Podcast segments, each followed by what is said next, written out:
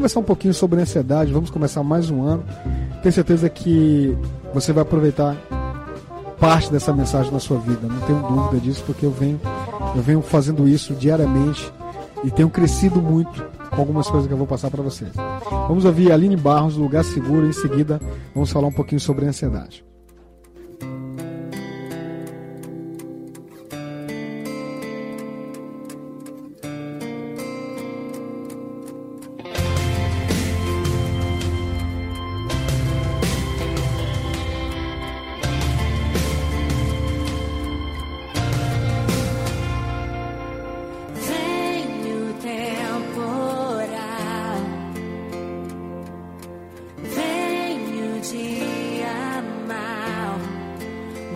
Ele faz assim.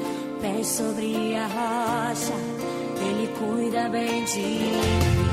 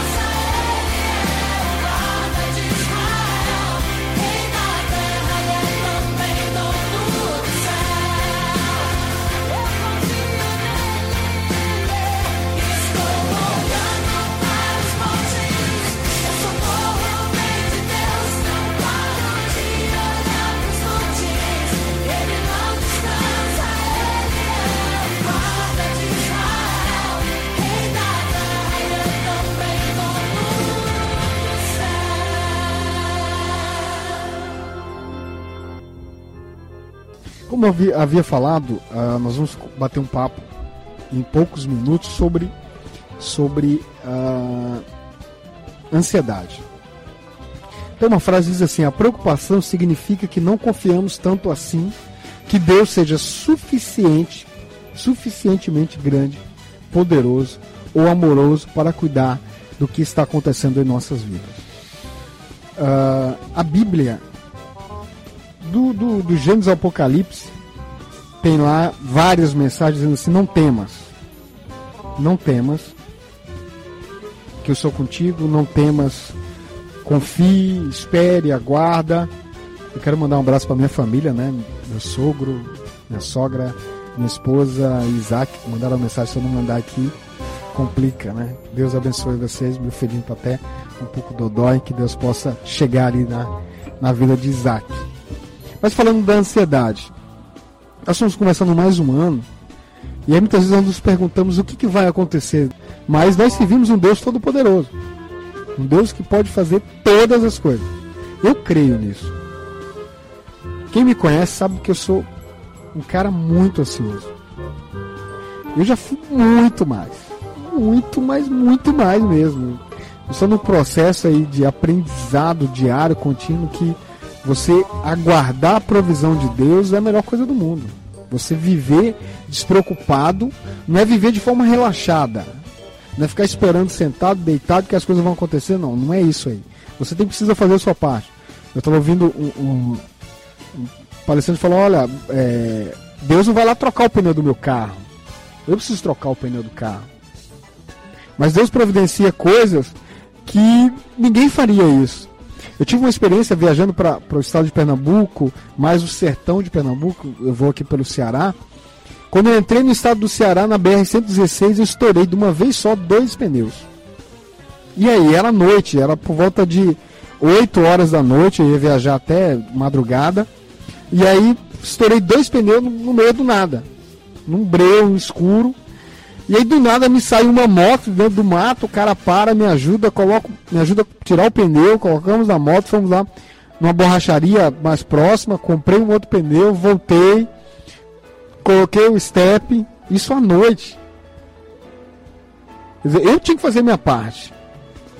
Mas Deus sempre chega com uma provisão que a gente não consegue, porque eu teria que passar a noite naquele lugar esperando amanhecer o dia, pegar uma carona para fazer tudo isso.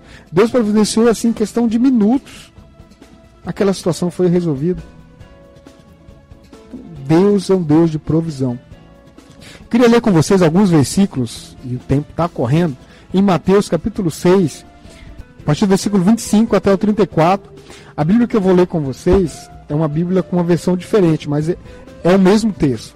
Diz assim: se vocês se decidirem por Deus, vivendo para cultuá-lo, não ficarão aflitos com a comida que terão de pôr na mesa ou se o guarda-roupa está fora de moda. Há muito mais coisas na vida que a comida que vai para o estômago. Há muito mais coisas para se ver que as roupas que vocês usam. Olhem para as aves livres e desimpedidas não estão presas a nenhum emprego e vivem despreocupadas, aos cuidados de Deus. E vocês valem para ele muito mais que os passarinhos. Será que alguém consegue ficar um centímetro mais alto preocupado diante do espelho? Todo esse tempo e dinheiro gasto com moda, pensam que faz muita diferença?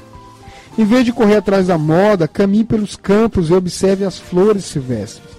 Elas não se enfeitam nem compram mas vocês já viram formas e cores mais belas? Os dez homens e mulheres da lista dos mais bem vestidos iriam parecer maltrapilhos comparado às flores.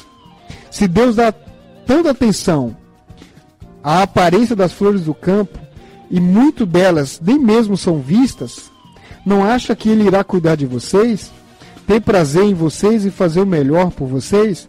Quero convencê-los a relaxar, a não se preocupar preocuparem com tanto em adquirir.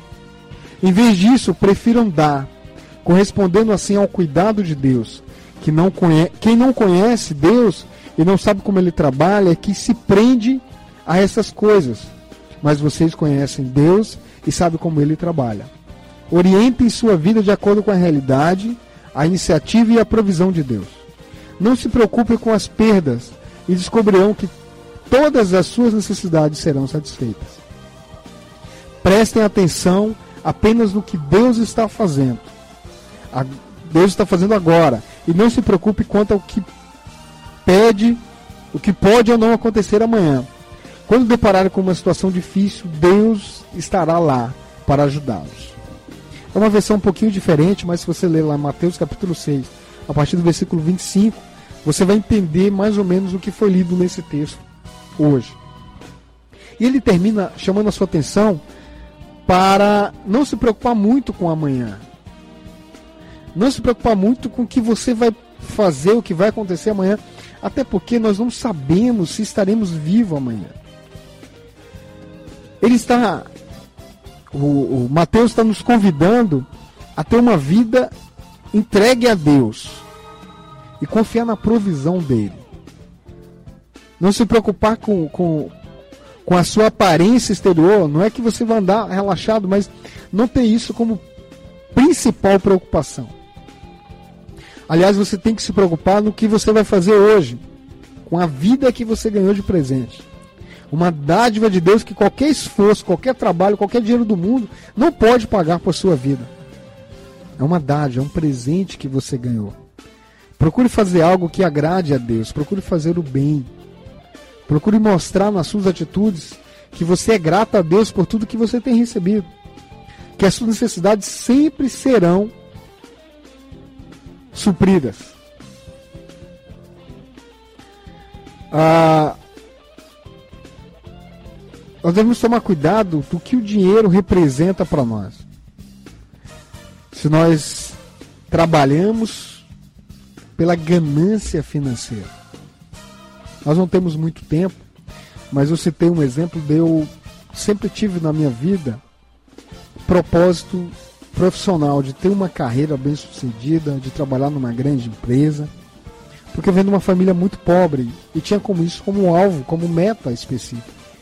E todos os meus esforços eram destinados a isso, fazer faculdade, buscar uma qualificação. Isso para mim era era sagrado correr atrás disso. Eu brinquei, Deus, Deus ele é tão misericordioso que ele, ele concede o desejo do nosso coração. Por mais, por mais que ele sabe que vamos quebrar a cara mais cedo ou mais tarde, ele deixa. Ele vai deixando, não é isso que você quer, Freire? Então vai fazendo, vai, pode ir caminhando.